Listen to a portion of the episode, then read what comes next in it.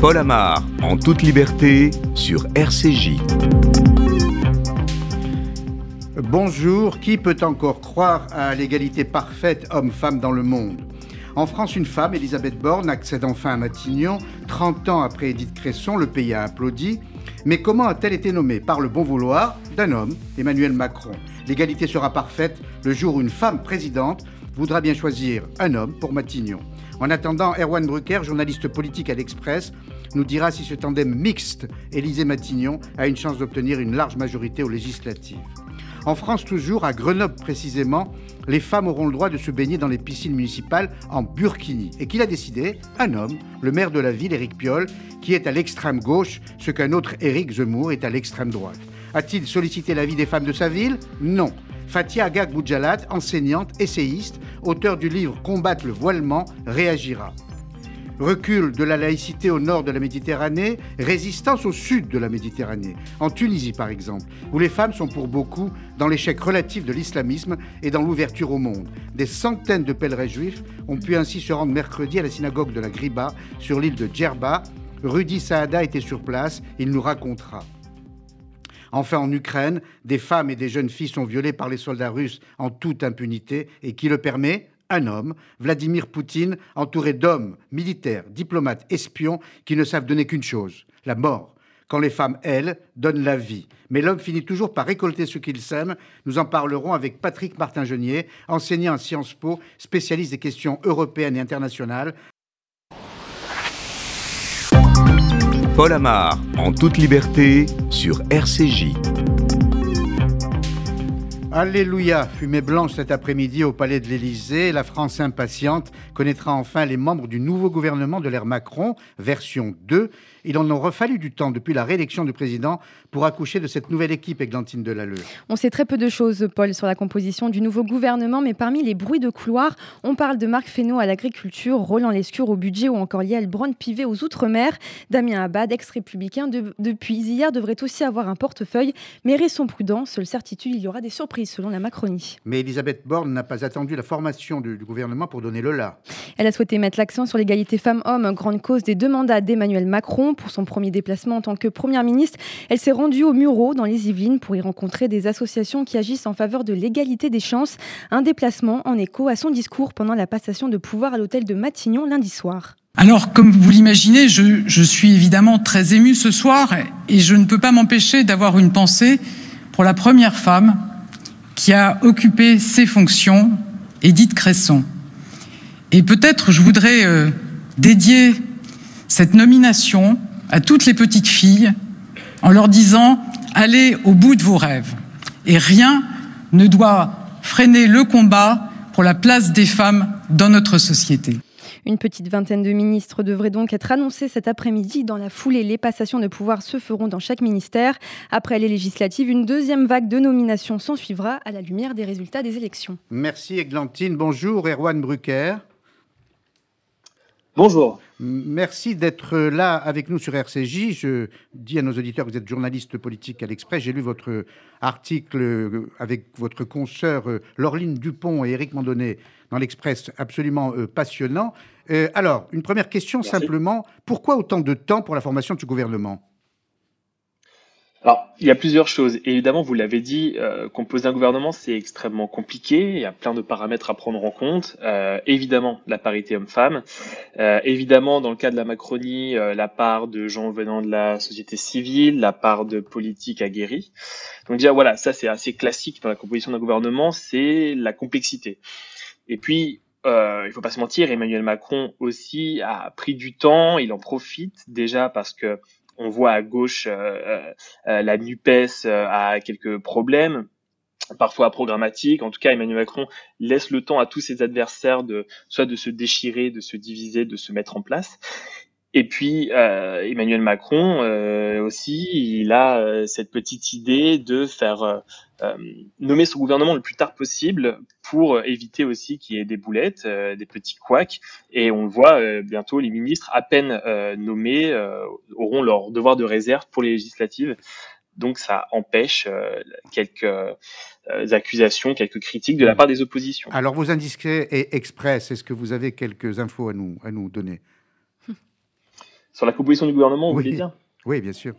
Bah, écoutez, on a, on a quelques noms qui semblent sortir. On pourrait avoir un, un Clément Beaune euh, au budget, on pourrait avoir une euh, Olivia Grégoire au porte-parole du gouvernement, euh, et, et surtout Gérald Darmanin et Bruno Le Maire qui, a priori, resteraient, mais vous savez, rien n'est sûr et personne n'en sait vraiment quelque chose.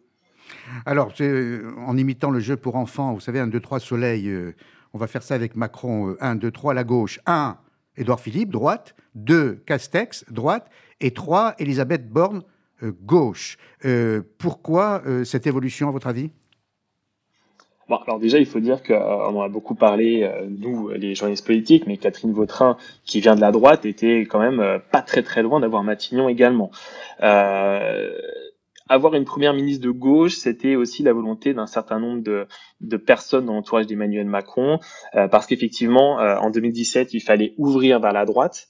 Euh, et, et, euh, maintenant, en 2022, surtout vu le, le, les résultats des élections présidentielles avec un, un, une gauche assez forte derrière Jean-Luc Mélenchon, et puisque euh, LR a déjà été pas mal, euh, disons, euh, attaqué par Emmanuel Macron, il y avait une volonté d'ouvrir à gauche et notamment aussi avec euh, cette idée qu'a eu Emmanuel Macron à Marseille euh, d'avoir euh, une première ministre pour le coup aussi chargée de la transition écologique.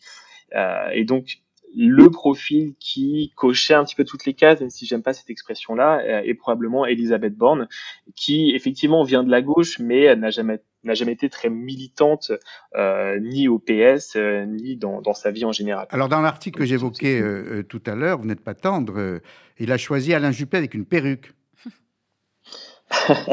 c'est ce que disent, c'est ce que disent des proches. Oui, enfin, vrai, exactement. Vous rapportez une confidence, absolument.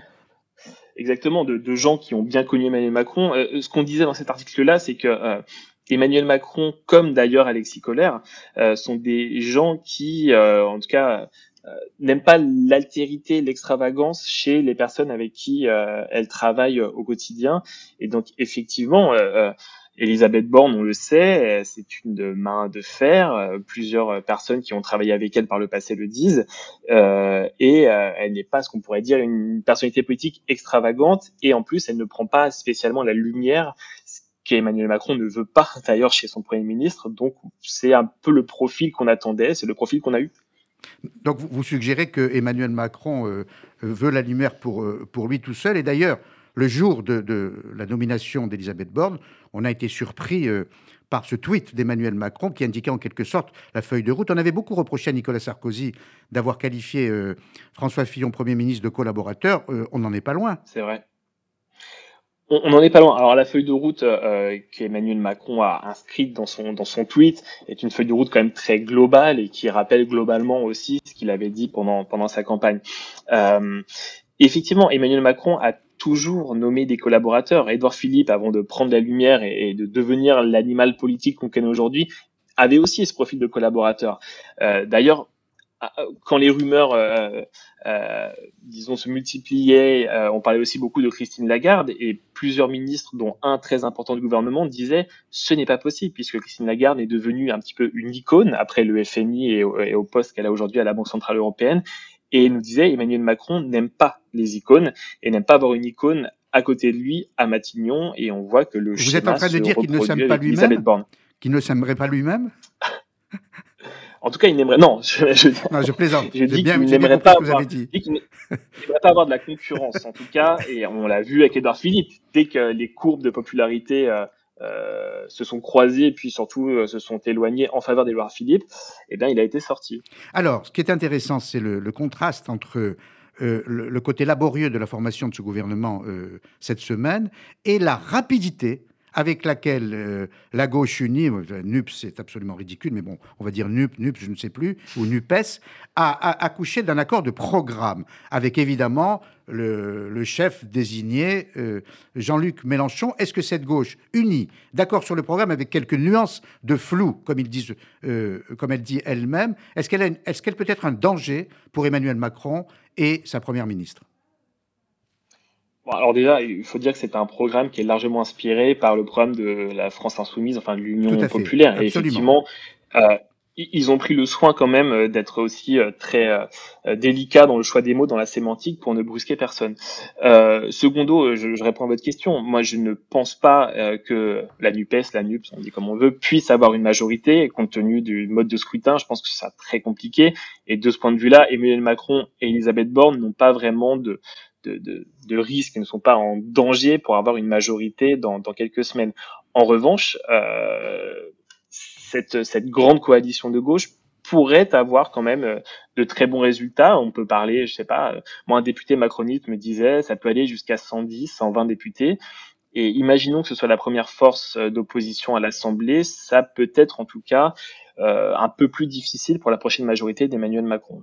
Alors, si l'on suit votre logique, est-ce qu'on pourrait penser que, bon, il s'agit quand même d'une voie royale pour Emmanuel Macron, un, deuxième quinquennat tranquille, ou est-ce qu'il pourrait euh, se trouver dans la situation de Jacques Chirac, que vous vous souvenez sans doute, euh, en 95, on pensait qu'il allait avoir un septennat vraiment très tranquille, et puis deux ans plus tard, euh, dissolution de l'Assemblée et victoire de la gauche. Est-ce qu'il pourrait y avoir des surprises de la sorte au cours de ce second quinquennat?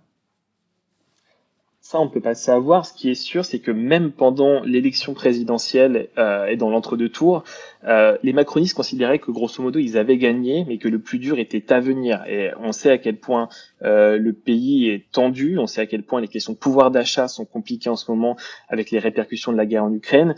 Et malgré le temps qu'a mis Macron à faire son gouvernement, on pourrait dire que d'ailleurs c'est un peu trop tardif euh, tout son entourage sait à quel point les temps vont être compliqués à venir.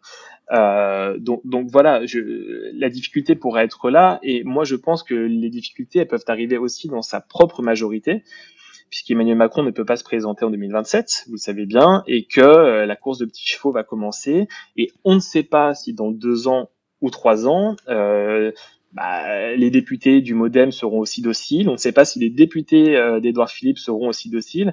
Et peut-être que dans la majorité, voilà, la, course va commencer. C'est peut-être de là que viendra le, les, soucis pour Emmanuel Macron, en dehors effectivement de la situation du pays. Donc, ironie du sort, Emmanuel Macron pourrait avoir ses frondeurs comme François Hollande les avait eus, et Dieu sait si ces frondeurs ont déstabilisé François Hollande au point de le faire renoncer à une deuxième candidature. Alors bien sûr, ça on ne peut pas l'assurer, et d'ailleurs Emmanuel Macron, comme la plupart des gens qui l'entourent et qui viennent du PS, ont été traumatisés euh, par la façon dont s'est passée la fin du quinquennat Hollande, et ça on le sait bien, et Emmanuel Macron va tout faire pour éviter qu'il y ait des frondeurs dans sa majorité et éviter qu'il y ait de, euh, disons, de l'électricité et, des soucis euh, même euh, qui viennent de l'intérieur. En revanche, on ne peut pas exclure que ça puisse se passer puisqu'en politique, on connaît le poids des ambitions des uns et des autres et on verra d'ici deux ans et demi, trois ans comment ça peut se passer. en quelques secondes, pour terminer cet entretien très intéressant, est-ce que vous pensez qu'Emmanuel Macron tiendra sa promesse quand il a dit j'ai changé j'ai compris les attentes du pays Et est-ce que le choix justement d'Elisabeth Borne indique que le curseur va vraiment bouger en direction d'une politique plus sociale ou un peu plus à gauche ou moins à droite? Bah, écoutez, déjà, le, signal que donne la nomination d'Elisabeth Borne à Matignon, c'est quand même une forme de continuité. On n'est pas dans la rupture, on n'est pas dans la disruption euh, macroniste qui est censée être l'ADN euh, de ce camp-là. Donc, de ce point de vue-là, Elisabeth Borne, non, on ne peut pas considérer que c'est le signal d'un Emmanuel Macron qui aurait complètement changé. En revanche, on peut lui laisser le bénéfice du doute. On verra euh, les réformes et les mesures qui seront prises dans les mois qui viennent. Normalement, il y aura le package euh, pouvoir d'achat, comme on dit, euh, pour répondre aux, soucis et aux répercussions de la, de la guerre en Ukraine. après, Emmanuel Macron sera contraint, à mon avis, de, de changer surtout son mode de gouvernance. Il, il, a tellement dit pendant la campagne qu'il aurait un, changement de méthode beaucoup plus en collaboration, en co-construction avec les élus et même euh, les citoyens français en règle générale, qu'à mon avis ne pourra pas faire l'impasse là-dessus, sinon beaucoup de gens vont le lui rappeler. Merci beaucoup, Erwan Brucker, pour euh, à la fois ces informations et cette analyse que vous nous proposez de la situation euh, politique. Une seconde pause avant de parler de la guerre en Ukraine avec Patrick Martin-Genier. Paul Amar, en toute liberté, sur RCJ. Vladimir Poutine pensait terrasser l'Ukraine et éliminer son président Zelensky. L'Ukraine est toujours debout et son chef plus vivant que jamais. Vladimir Poutine espérait terroriser la Finlande et la Suède et les pousser à être encore plus neutres. Les deux pays ont souhaité adhérer à l'OTAN. Le maître du Kremlin découvre ainsi les limites de son pouvoir militaire et politique malgré la reddition des soldats ukrainiens de Mariupol, Lou 1730 militaires se sont rendus aux forces de l'ordre russe depuis lundi. 800 combattants seraient toujours retranchés dans les souterrains, mais le sort réservé aux évacués n'est pas encore connu. Ils seraient envoyés de force dans des camps en Russie ou en territoire pro-russe. Pour Kiev, ils reviendront dans le cadre d'un échange de prisonniers, mais certains responsables russes ont affirmé qu'ils pourraient être jugés, voire exécutés. Et les forces russes continuent toujours leur pression dans le Donbass et Lugansk, dans l'est du pays. Pour Volodymyr Zelensky, le président ukrainien, cette région a été transformée en enfer. Hier encore, des bombardements russes ont fait au moins 12 morts et 40 blessés à Severodonetsk. Mais vous l'avez dit, Paul, l'Ukraine résiste toujours et il tient à le dire au monde entier. Il s'est exprimé lors de l'ouverture du Festival de Cannes mardi. Une intervention surprise. L'ancien acteur a cherché à mobiliser le monde du cinéma auquel il appartenait en s'appuyant sur le 7e art. Il a convoqué l'esprit de Charlie Chaplin pour faire face au dictateur Poutine, faisant référence à son célèbre film. Par ailleurs, Zelensky continue de solliciter l'aide internationale. Emmanuel Macron a promis à son homologue d'intensifier les livraisons d'armes. Ils se sont entretenus encore une fois mardi.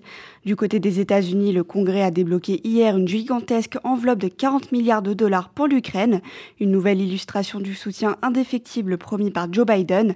L'aide américaine doit notamment permettre à l'Ukraine de s'équiper en blindés et de renforcer sa défense antiaérienne. Et les États-Unis, toujours eux, soutiennent bien la Finlande et la Suède dans leur décision d'adhérer à l'OTAN. Effectivement, Joe Biden a accueilli à bras ouverts la première ministre suédoise et le président finlandais. Il estime que les deux pays scandinaves remplissent les critères pour entrer dans l'alliance. Le président américain s'est montré enthousiaste et assure qu'ils ont le soutien des États-Unis.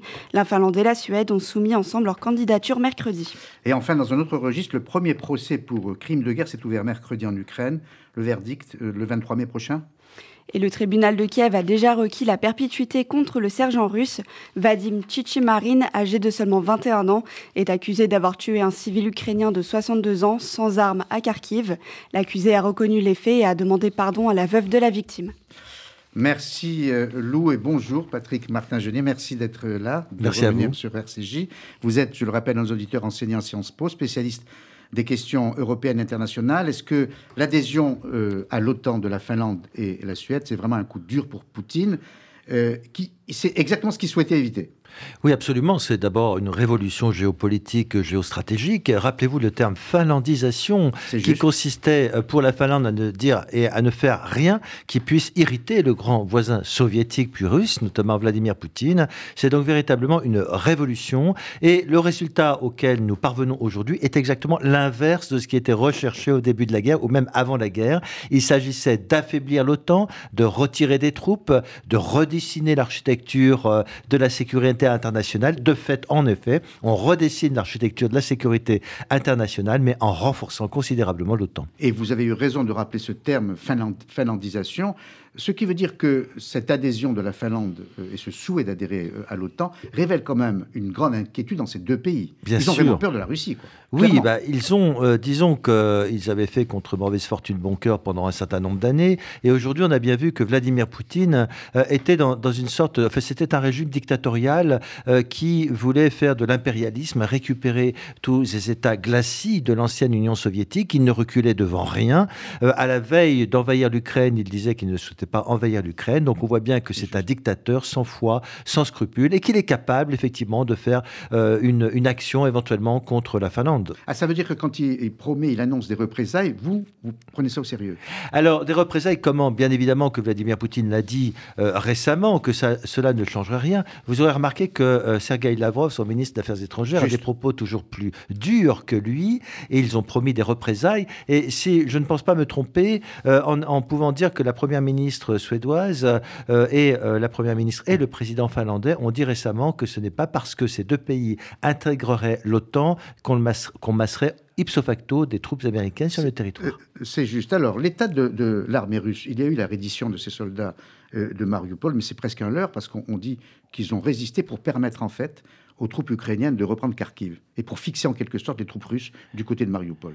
Oui, euh, c'est vrai que Mariupol, c'est une catastrophe, on l'a bien vu, euh, avec euh, l'histoire d'Azovstal. C'est plus de 2000 prisonniers qui ont été rendus aux Russes. Vous venez de dire en effet qu'on ne sait pas quel sera le sort de ces prisonniers. Est-ce que les conventions de Genève sur la, sur la guerre, sur les prisonniers de guerre seront respectées? Je n'en suis pas certain. Mais ce qui est terrible, Loukouen a rappelé qu'ils pourraient être exécutés. Oui, mais, mais on n'aura jamais vu ça, enfin, sauf autant peut-être de, des Japonais lors de la Seconde Guerre mondiale. Oui, mais rien n'empêche euh, Poutine de faire ce qu'il veut. Euh, depuis le début de la guerre, il dit des choses, il fait exactement le contraire de ce qu'il dit. Rappelez-vous ces fameux couloirs humanitaires. Des civils, soi-disant, ont été évacués. Qu'est-ce qu'on a fait de ces civils? On les a évacués dans les territoires russes occupés, de facto. On a même évacué 300 enfants à Vladivostok, tenez-vous, à 9000 km. Et il y a effectivement énormément euh, d'Ukrainiens qui passent par des camps dits de transit où on leur fait un véritable lavage de cerveau pour voir s'ils ont encore la culture ukrainienne. Mm. Donc c'est terrible ce qui se passe.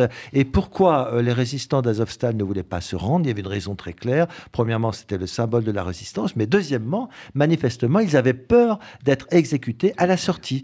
Alors on a une opération de communication des Russes qui disent, regardez, nous traitons correctement ces prisonniers. Mais une fois partis, on ne sait pas où ils sont. Ils sont dans des camps et là, on ne peut répondre de rien. Alors il y a de nombreux experts euh, ukrainiens, mais aussi internationaux, qui disent aujourd'hui une victoire ukrainienne est possible. Euh, moi, oui. Est-ce que c'est uniquement de la communication de guerre ou, ou est-ce qu'il y a une justification des raisons de le penser. Euh, la communication fait toujours partie de la guerre, on l'a bien vu avec euh, Volodymyr Zelensky, qui est un, des meilleurs communicants que j'ai jamais vu euh, sur le plan politique. Il communique tous les jours, c'est extraordinaire. Et, donc, il s'est même adressé au concours Eurovision de la chanson. Il, se, et, il est quand même communicant c'est de façon très très importante. Alors, est-ce qu'une victoire en Ukraine est possible? Moi, j'en suis persuadé. j'ai toujours pensé qu'à avec cette formidable capacité de résistance, à supposer même que Tombe, on dit que Mariupol va tomber, eh bien, on n'a toujours pas vu que les Russes avaient pris la totalité du contrôle du Donbass quand même. Hein. au début, ils en contrôlaient 30 à 40%, on dit que maintenant ils sont montés à 70%, mais on a bien vu qu'à Kharkiv, eh bien, les Russes étaient partis. On a vu aussi qu'à Izium, il y avait une offensive des Ukrainiens, et donc, effectivement, aujourd'hui, même dans le Donbass, qui est l'objectif sur lequel s'est réduit Vladimir Poutine, eh bien, on ne peut pas dire aujourd'hui qu'ils aient pris tout le Donbass, et en d'autres termes, on ne peut pas dire qu'il y a une victoire des Russes. Euh, la victoire évidemment, des Ukrainiens, ce sera quelque chose euh, au, long cours, mais moi, j'y crois personnellement. Alors, c'est, euh, à votre avis, euh, cette victoire possible, on la devrait à quoi et à qui? Alors, au mental des Ukrainiens, qui est extraordinaire, extraordinaire. Mmh, mmh. à l'efficacité de l'armée ukrainienne, mais aussi, j'imagine, quand même, à l'aide de l'OTAN, enfin de l'OTAN, des Américains et des Européens. Bien sûr, je crois que l'aide qui a été apportée par euh, les Américains, euh, par l'OTAN, par l'Union européenne, qui vient décider elle-même euh, de lever encore 9 milliards d'euros, ce qui est quand même considérable, même si on a critiqué critiquer l'Europe, je pense qu'elle a quand même fait pas mal de choses. Elle-même a fait sa propre révolution. Donc effectivement, on le doit à cet armement, à cet armement qui est envoyé aux Ukrainiens. Évidemment, euh, la façon dont ces armements arrivent d'abord reste secret, c'est normal, puisque les Russes veulent bombarder euh, tous les approvisionnements militaires. Donc on le doit effectivement à, cette, euh, à cet armement, cet approvisionnement, ce qui est considérable pour permettre aux Ukrainiens, vous l'avez dit, qui ont une capacité de résistance extraordinaire, de continuer la lutte, premièrement, mais aussi on le doit aux grandes faiblesses de l'armée russe qui, euh, on l'a bien vu, euh, était, c'est le général Kuleba, qui est le chef des services, je crois, de renseignement ukrainien, qui a dit que ce n'était pas des soldats, c'était une horde d'hommes qu'on avait jetés sur place, qui étaient complètement désorganisés, qui ont pillé, ils n'avaient même pas de quoi manger, ils ne savaient même pas conduire des chars, certains.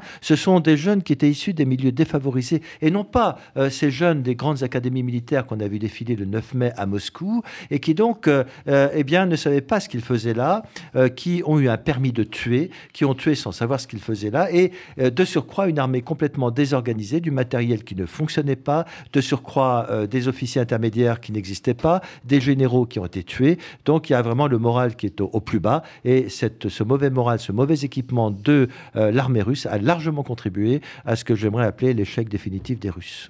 Et pour cette raison, est-ce que Vladimir Poutine pourrait être tenté par une sorte de fuite en avant? Alors c'est le grand danger aujourd'hui. On voit bien que, eh bien, euh, lorsque quelqu'un est acculé, qu'il voit bien qu'il n'y arrive pas, qu'il n'y parvient pas, eh bien, il pourrait effectivement, outre les bombes au phosphore qu'il a déjà utilisées sur Azovstal, il les utilise en plein jour, alors qu'on voit parfaitement, vous savez que les bombes au phosphore peuvent être autorisées sous certaines conditions, mais lui, il les utilise vraiment à fond. On parle éventuellement, on avait parlé euh, d'armement chimique. Pour l'instant, il n'y a pas encore de preuves, mais il pourrait éventuellement utiliser l'arme nucléaire tactique sur le terrain qui pourrait faire beaucoup de mal, euh, effectivement. Et enfin, il pourrait relancer la conscription. Par exemple, ce matin même, la Douma vient de déposer un projet de loi qui vise à recruter des hommes supérieurs à 40 ans euh, qui pourraient manipuler des armes. Et pour les étrangers, ce qui veut dire pour les mercenaires au-delà de 30 ans, qui pourraient renforcer les effectifs, effectivement, dans le Donbass. À vous entendre, est-ce qu'Emmanuel Macron a toujours raison de garder le contact avec Vladimir Poutine? Alors moi, j'ai toujours pensé que le fait d'être une grande puissance, une puissance nucléaire, membre permanent du Conseil de sécurité, était important et donnait la possibilité au président de la République de continuer à entretenir un fil diplomatique euh, avec le chef du Kremlin. C'est le rôle du président de la République. Je sais qu'il a été très critiqué, euh, notamment par euh, Volodymyr Zelensky lui-même, par d'autres premiers ministres précisément d'Estonie, hein, qui a dit il n'y a plus de raison d'entretenir un dialogue avec Vladimir Poutine. Je rappellerai quand même que Emmanuel Macron a dit que ce euh, dialogue était important à condition qu'on respecte la souveraineté euh, territoriale de l'Ukraine. Ce que ne veut pas, euh, ce que ne veut pas du tout Vladimir Poutine. Mm. Donc je crois que oui, mais il a bien compris que finalement il n'y avait rien à, tirer de Vladimir Poutine, si j'ose dire, et que donc il fallait continuer non seulement la dissuasion, mais également l'approvisionnement militaire. C'est pourquoi il a annoncé également l'accroissement de l'approvisionnement en armes de l'Ukraine. Alors on connaît le, le début de cette histoire tragique, le 24 février quand euh, l'armée russe envahit euh, l'Ukraine. On n'en connaît pas la fin. Le, scénario paraît improbable. Comment l'écririez-vous? Qu'est-ce que vous voyez à terme? Court, moyen, long terme ben, Je crois que c'est une guerre au, long cours, même si les autorités ukrainiennes ont dit qu'au mois d'août, il pourrait y avoir un revirement stratégique sur le terrain parce que l'armée russe est en mauvais état. Donc euh, l'armée ukrainienne croit en la victoire, un revirement stratégique au mois d'août, éventuellement une victoire totale au mois de décembre. En tout cas, ce n'est pas avant la fin de l'année. Mais regardez, la guerre de Crimée, ça dure depuis 2014, de Donbass depuis 2014. Moi, je crois qu'on va avoir une guerre de position qui va encore durer longtemps. Merci beaucoup, Patrick Martin-Genier, pour ces explications et, cette vision que vous avez de la situation euh, en Ukraine et en Europe. Merci encore. Merci à vous. Dans les deux prochaines séquences, nous ferons un aller-retour entre les deux rives de la Méditerranée. Rive sud, Tunisie, où les femmes, des femmes, résistent avec courage à l'islamisme ambiant. Rive nord, France, Grenoble, où les femmes, des femmes, auront désormais le droit de se baigner en burkini dans les piscines municipales. Et cela par la volonté d'un homme, Éric Piolle, le maire de la ville, Laurence Goldman. Oui, ça s'est joué à très peu lundi dernier au conseil municipal de Grenoble. 29 voix contre 27. Une partie de la majorité municipale a même voté contre le texte. À l'issue d'un débat houleux, le règlement intérieur des piscines de la ville a finalement été modifié à partir du 1er juin, le port du burkini y sera autorisé. Depuis lundi, l'opposition au maire écologiste tire à boulet rouge sur Éric Piolle, l'accusant de se comporter en Zemmour de gauche et de porter un coup sans précédent contre les femmes musulmanes qui n'ont rien demandé. Vous portez une responsabilité très grave, a lancé l'ancien maire de droite Alain Carignon. L'opposition municipale a immédiatement déposé un recours devant le tribunal administratif afin d'obtenir la suspension suspension de la délibération. Et cette affaire est prise très au sérieux par les pouvoirs publics. Elle est désormais au cœur d'une polémique nationale. Oui, Gérald Darmanin qualifie d'inacceptable provocation communautaire cette autorisation du Burkini. Le ministre de l'Intérieur a donné instruction au préfet de l'Isère de saisir le tribunal administratif afin de bloquer la mesure en vertu d'une disposition de la loi sur le séparatisme. Le président LR de la région Rhône-Alpes accuse Éric Piolle d'acter définitivement sa rupture avec la laïcité et les valeurs de notre République. Laurent Vauquier qui a annoncé couper les subventions accordées par sa région à la ville de Grenoble. À gauche également des critiques se font entendre. Fabien Roussel, le chef du Parti communiste, se dit contre le fait qu'une piscine, service public, favorise une revendication religieuse. Ça pollue la campagne, estime de son côté la sénatrice socialiste Laurence Rossignol. Rappelons que les partis communistes et socialistes sont unis au sein de la NUPS en vue des prochaines élections législatives aux de la France insoumise et des écologistes. Alors il faut dire, Laurence, qu'une association est à l'origine de, cette décision sur les burkinis dans les piscines de la ville et elle fait désormais l'objet d'une enquête ordonnée par le procureur.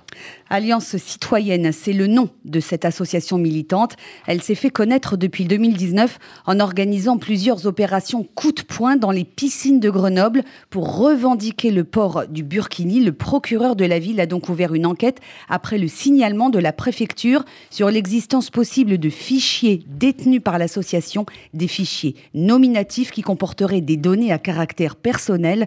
Journal Le Parisien précise qu'Alliance citoyenne aurait collecté des données sur les habitants de Grenoble, incluant des informations sur leurs origines ethniques ainsi que sur leurs convictions politiques et religieuses. Et puis, selon des informations de nos confrères d'Europe 1, le financement de l'association interroge également. Alliance citoyenne toucherait une subvention de plusieurs milliers d'euros de la mairie de Grenoble qui refuse d'en dévoiler le montant exact. L'année dernière, Gérald Darmanin avait demandé à la Commission européenne d'annuler sa subvention de 60 000 euros, car selon le ministre de l'Intérieur, elle porte atteinte aux valeurs de la France, mais la requête n'a pas abouti. Merci Laurence. Bonjour Fatia Agag Boujalat. Bonjour Paul, je suis extrêmement contente de, de vous avoir, juste parce qu'en fait c'est avec vous que j'ai fait ma première télé il y a plus de 20 ans, oh dans une émission dont le titre était L'islam est-il soluble dans la République? Oh là là, sur France 5 vous portez exactement, vous portez une lourde responsabilité. ah ben, je suis très très heureux de vous de, vous accueillir de nouveau, cette fois sur euh, RCJ. Je rappelle à, nos auditeurs que vous êtes essayiste, enseignante, auteur de plusieurs ouvrages. Je vais en citer deux.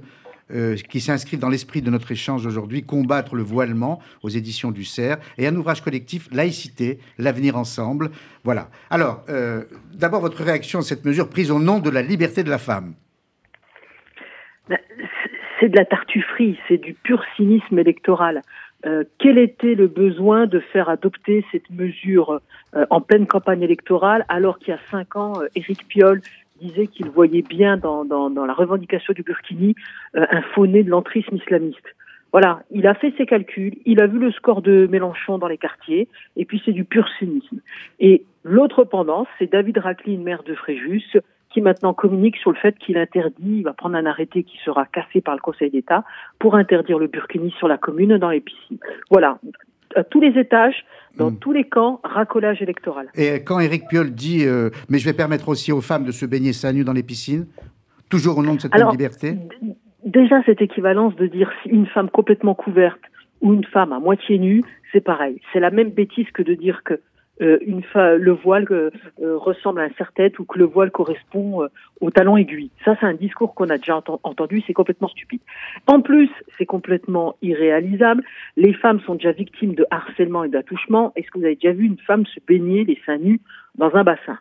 Ça prépare la deuxième étape où ils vont réclamer des créneaux spécifiques. Mais il y a déjà une femme voilée chez TMPP, chez Hanouna, qui a expliqué que non, c'était pas possible des femmes euh, seins nus à cause des enfants. Voilà. Donc quand ils sont en train de cranter euh, des, revendications communautaristes qui serviront de base à de nouvelles euh, exigences.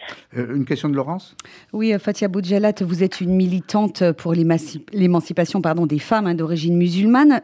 Est-ce que le burkini, au niveau de la symbolique, au niveau du sens, c'est la même chose que le voile islamique?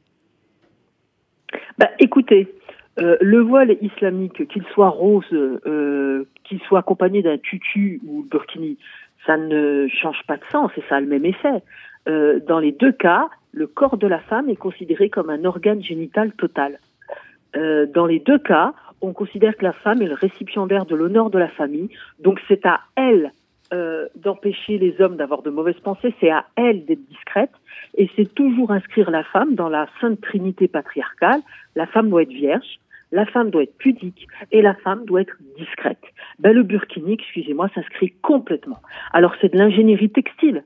Hein, vous avez vu euh, euh, Adidas ou Nike avec le hijab de sport. Le burkini a été créé par euh, une nana non musulmane australienne. Et voilà, il y a un business parce que les musulmans ont un pouvoir d'achat. Donc il y a de plus en plus de le capitalisme se marie extrêmement bien avec la radicalisation religieuse propre à l'islam. Alors, euh, vous critiquez euh, l'extrême gauche qui est à vos yeux complaisante, parfois même euh, complice. D'ailleurs, il est surprenant de voir Jean-Luc Mélenchon, autrefois franc-maçon, que j'interviewais souvent à l'époque, devenu communautariste. Mais vous ne critiquez pas que l'extrême gauche. Vous dites aussi, et je vous cite, Emmanuel Macron s'est tourné comme Mélenchon vers la Mecque pour obtenir des voix musulmanes. Pourquoi le dites-vous? Exactement. Eh bien, vous aviez euh, un président extrêmement euh, euh, anglo-saxon, multiculturaliste dans son approche des religions. Voilà, il n'y a rien de mieux qu'appartenir à la communauté, à des communautés religieuses qui revendiquent euh, ont des revendications politiques. Et puis il y a eu le discours des Mureaux, et puis il y a eu la loi sur le séparatisme. Il a fallu quand même qu'un prof se fasse décapiter. On s'est dit tiens, il a compris certaines choses. Il a expliqué que le voile n'était pas, ne correspondrait pas à nos standards de civilité et, de, conception de la dignité entre hommes et femmes. Et le même type, de manière, il était un peu hystérique, euh, croise une femme et lui dit ah voilà c'est merveilleux, vous êtes euh, voilée et féministe cette femme n'était pas allée le voir pour rien. Voilà, elle était justement là pour euh, qu'il envoie les bons signaux à la bonne communauté. Tout ce qu'on obtient, c'est qu'on on flatte euh, les instincts les moins euh, qui correspondent le moins à l'intérêt général des gens. On va pas leur proposer le travail, la formation, la réussite, l'ascension sociale. Non, on va leur dire, ben voilà, mosquée. Mm. On va répondre mosquée. Et On va répondre euh, euh, Palestine vaincra. On va répondre mm. islamophobie. Mais par contre, dans les beaux quartiers, et c'est le cas de ma circonscription ici, on va parler droit LGBT. Voilà. On ne parlera pas droit LGBT de, dans les quartiers. Et, et, pour le coup, on les voit toujours en musulmane ou en musulman et pas en citoyen.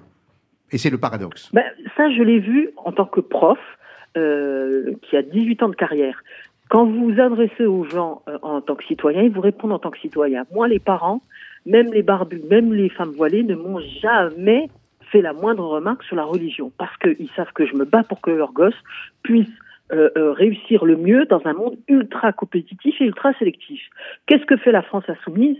Eh ben Pour flatter par communautarisme, elle encourage la retraditionnalisation et la folklorisation. C'est pire que le McDo maintenant ce qu'ils font. Le McDo, c'était venez comme vous êtes. Ben, la France insoumise leur dit restez comme vous êtes et même soyez encore plus voilà, euh, soyez que Fethi Ben Slama appelait ça le complexe du surmusulman. Mmh. Voilà, il faut qu'on soit de plus en plus euh, rigoriste, il faut que ce soit de plus en plus ostentatoire pour être authentique. Mmh. Eh ben moi, je, je, me bats comme ça et je me bats comme ça. D'ailleurs, je suis candidate euh, dans cette circonscription quatrième face à la France insoumise parce que je veux défendre ce qui a permis à des enfants d'immigrés comme moi d'être émancipés. Laurence, une... Oui, euh, euh, Fatia Boudjalat. Elisabeth Borne, euh, qui est un exemple hein, de la méritocratie républicaine, était hier au Muro. Elle s'est adressée une nouvelle fois à une petite fille. Est-ce que vous pensez que ce genre de message, vous qui connaissez bien les quartiers populaires, puisse être entendu, puisse atteindre les petites filles et les grandes filles de ces quartiers? Bah, Écoutez, c'est pas pour rien qu'elle est allée au Muro, c'est pas pour rien qu'elle s'est adressée à certaines populations. Là encore, euh, on est dans le processus électoral de drague communautaire. Ce qui est sûr, c'est qu'on a encore beaucoup de retard euh, d'autocensure des filles dans les trajectoires scolaires et professionnelles. Et ça vient d'elles-mêmes qui sont inhibées, ça vient aussi des parents. Parce qu'au bout d'un moment, quand vous voulez vous en sortir, il faut être mobile. La mobilité, c'est un capital euh, social aussi important que le capital culturel. Et contre les gens qui veulent vous assigner à résidence, ben, il faut cette mobilité. Il y a beaucoup de parents qui refusent que leurs filles continuent leurs études euh, ailleurs. Voilà.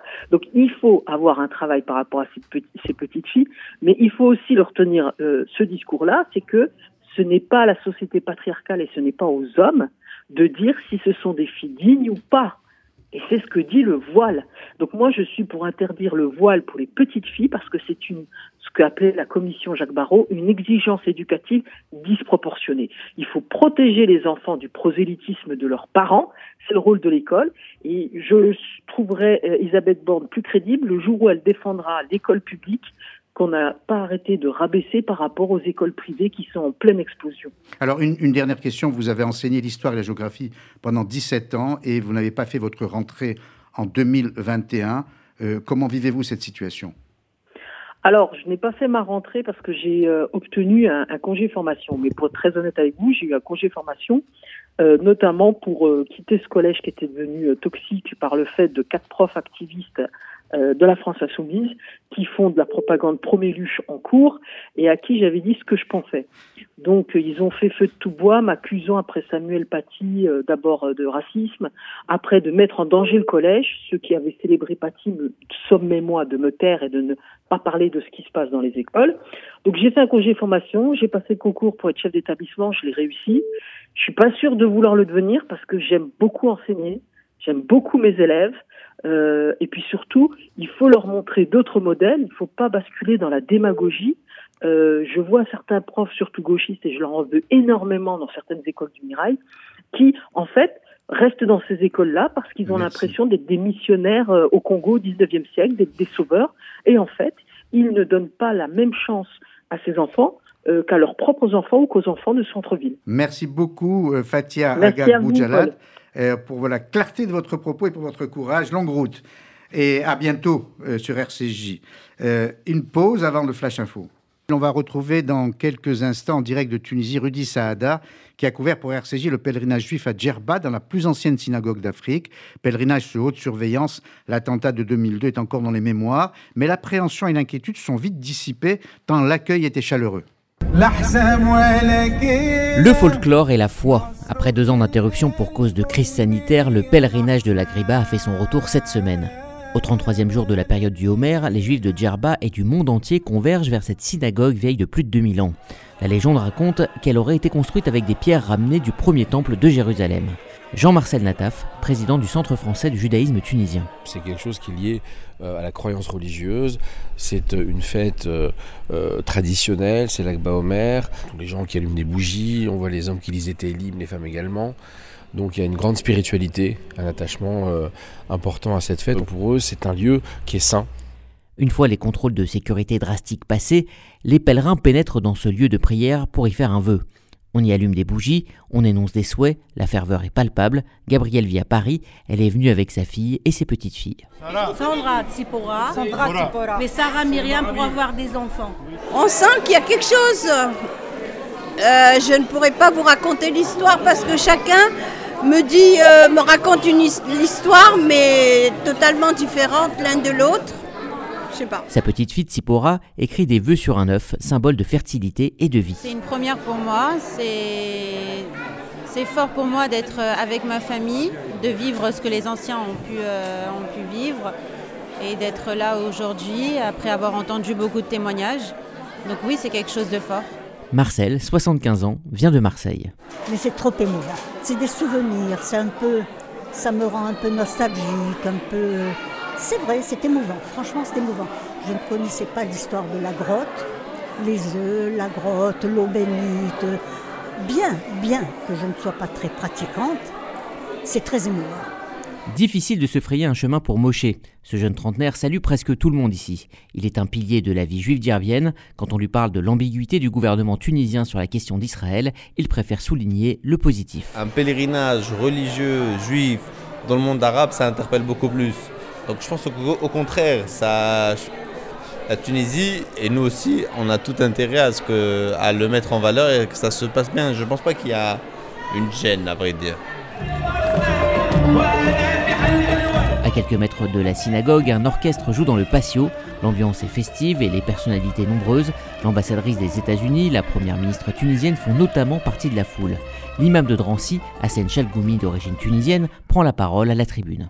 Tout ça, il faut le dire, c'est un moment fort. C'est un moment où nous sommes tous ensemble de le montrer un exemple qu'on peut vivre ensemble, qu'on peut venir On vive tous frères et sœurs.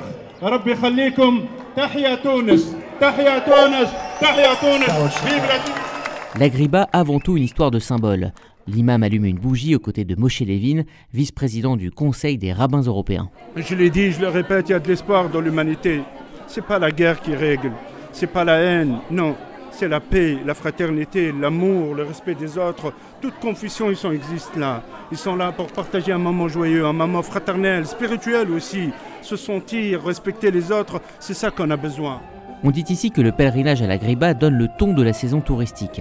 Après deux ans de crise sanitaire, cette édition 2022 est un succès.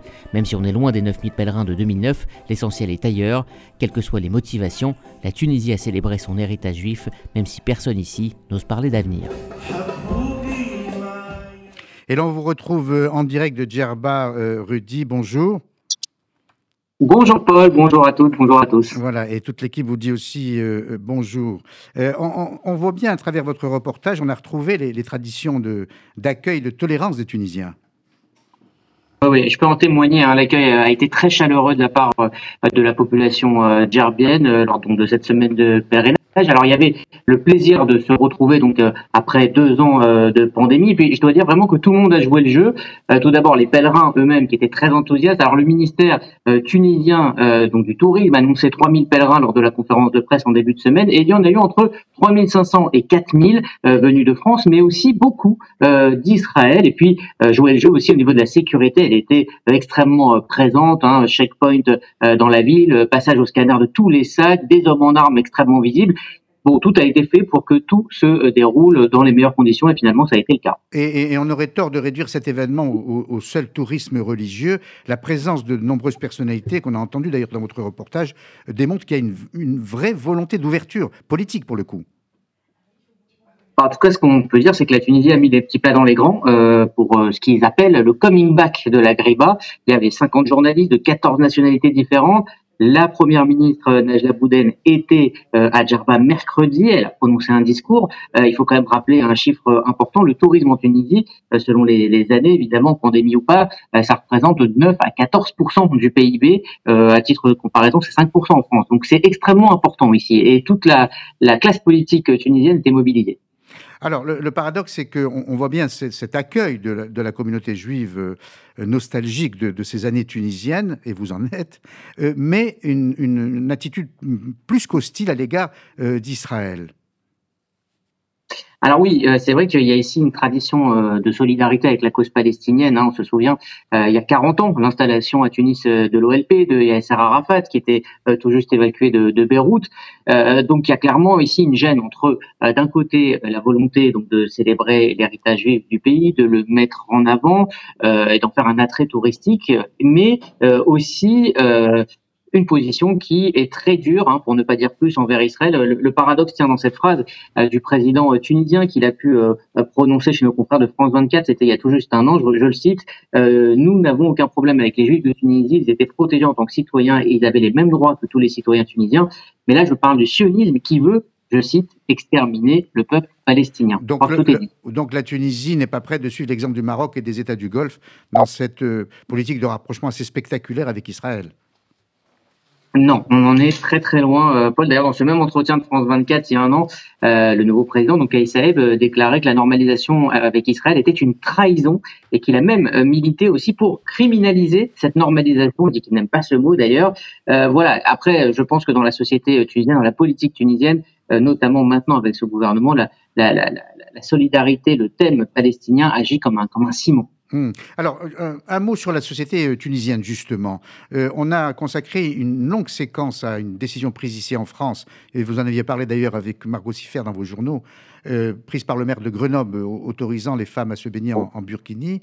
Et, alors que en Tunisie, pays musulman par, par définition, les femmes mènent un combat très courageux contre l'islamisme. On était presque à front renversé. Oui, alors j'ai discuté avec pas mal de, Tunisiens. Déjà, je les ai vus, alors hommes ou femmes, très attachés à leur mode de vie, à leur liberté. Alors, il faut dire qu'il y a une poussée religieuse après euh, la révolution du jasmin, c'est ce qu'elles m'ont dit. Euh, mais par contre, les valeurs tunisiennes sont bien là, elles sont ancrées. Euh, c'est un pays où il y a beaucoup plus de liberté que dans certains pays musulmans. Et d'ailleurs, on me racontait l'anecdote de ces Libyens qui traversent la frontière à 130 km d'ici pour venir boire de la bière à Djerba. Quant aux femmes tunisiennes, eh bien, elles sont toujours aussi euh, émancipées, elles sont toujours aussi libres. On a croisé beaucoup de femmes policières, des journalistes, des diplomates, et ça c'est effectivement une particularité très forte, la place de la femme dans la société tunisienne, et ça, ça n'a pas bougé avec euh, euh, donc cette tradition de Jasmin. Merci beaucoup Rudy Saada et bon retour à Paris. Euh, vous serez Juste comme c'est la première émission de la, saison, je, vous coupe 10 secondes hein, pour vous remercier de, toutes ces émissions et dire que c'est un vrai plaisir de nous avoir, de vous avoir avec nous sur RCG. Je pense que l'équipe autour de la table en dira autant. Voilà. et vous me surprenez. Merci beaucoup. Euh, mais non, mais non. Mais non, c'est à vous que doivent aller les, applaudissements. Allons. Et puis, j'ai pas terminé l'émission. Alors, cessez d'applaudir. Voilà. Alors, euh, la dernière séquence avec euh, notre jeune amie et dessinatrice de talent, Grimpe. Allez-y. décrivez. Et, ils et elles m'ont perturbé. Décrivez le dessin que j'essaie de retrouver sur WhatsApp, évidemment. Allez-y, Grimpe. Bonjour. Oui, bonjour. Bah, on reste un peu sur le sur le même sujet, mais alors adapté à la, à la variété française. Voilà, aujourd'hui on parle musique et on parle variété française, mais réadapté par nos hommes politiques. Et aujourd'hui c'est euh, Éric Piolle, donc le maire de Grenoble, qui réinterprète euh, Renault à sa manière avec son nouveau titre Grenoble Kaboul. voilà. Donc bien sûr en référence à ce dont vous parliez tout à l'heure. Et, c'est fou, j'ai dit front renversé tout à l'heure en parlant de la Tunisie. Je pourrais le dire justement en m'appuyant sur votre dessin, Grimpe. J'ai vu un excellent reportage sur France 2 hier où l'on voit des femmes de Kaboul, justement, puisque vous citez Kaboul, euh, résister aux, talibans euh, mhm. et euh, ne refuser de porter le voile. Alors qu'à Grenoble, on fait le contraire. Voilà, c'est ça. Donc, c'est plus Manhattan-Kaboul, c'est Grenoble-Kaboul grâce au maire de Grenoble, Eric Piolle. voilà. Et vous parlez comme Fatia Agag-Boujalat, hein euh, jeune Graham. En tout cas, merci beaucoup pour euh, ce dessin. Vous pouvez évidemment le voir sur euh, tous les réseaux sociaux et évidemment sur le site de RCJ. avant de vous quitter, simplement, je voudrais rendre hommage à la mémoire de Françoise Rudetsky, que j'ai très souvent interviewée et que je connaissais bien, femme remarquable, victime d'un attentat le 23 décembre 1983 au restaurant Le Grand Véfour, où elle fêtait avec son mari les dix ans de leur mariage. Elle avait alors décidé, après cet attentat, malgré la douleur physique et, psychologique, de dédier sa vie aux victimes d'attentats. Elle avait créé cet attentat, première association de défense des victimes du terrorisme, et obtenu la création d'un fonds de garantie pour les victimes. François Rudetsky est décédé dans la nuit de mardi à mercredi. Elle avait 73 ans et on voudrait tout simplement euh, la saluer et, dire notre affection à toute la famille de Françoise au nom de RCJ. Voilà, cette émission euh, est terminée. J'ai pris plaisir, comme a dit Rudy, à la présenter. Et c'est moi, tiens, qui vais applaudir tout simplement. Je suis seul, oui. L'émission, l'équipe, la jeune équipe dirigée par Sandrine Seban. Et euh, vite, vite, me dit Thomas. Alors non, non, vite, vite. Donc, je voudrais simplement dire que vous retrouverez la jeune équipe aux commandes, dirigée par Sandrine Seban et Rudy Saada, qui vous donnera l'info sur RCJ tous les jours. Voilà, cher régisseur, il est 13h précisément. Au revoir.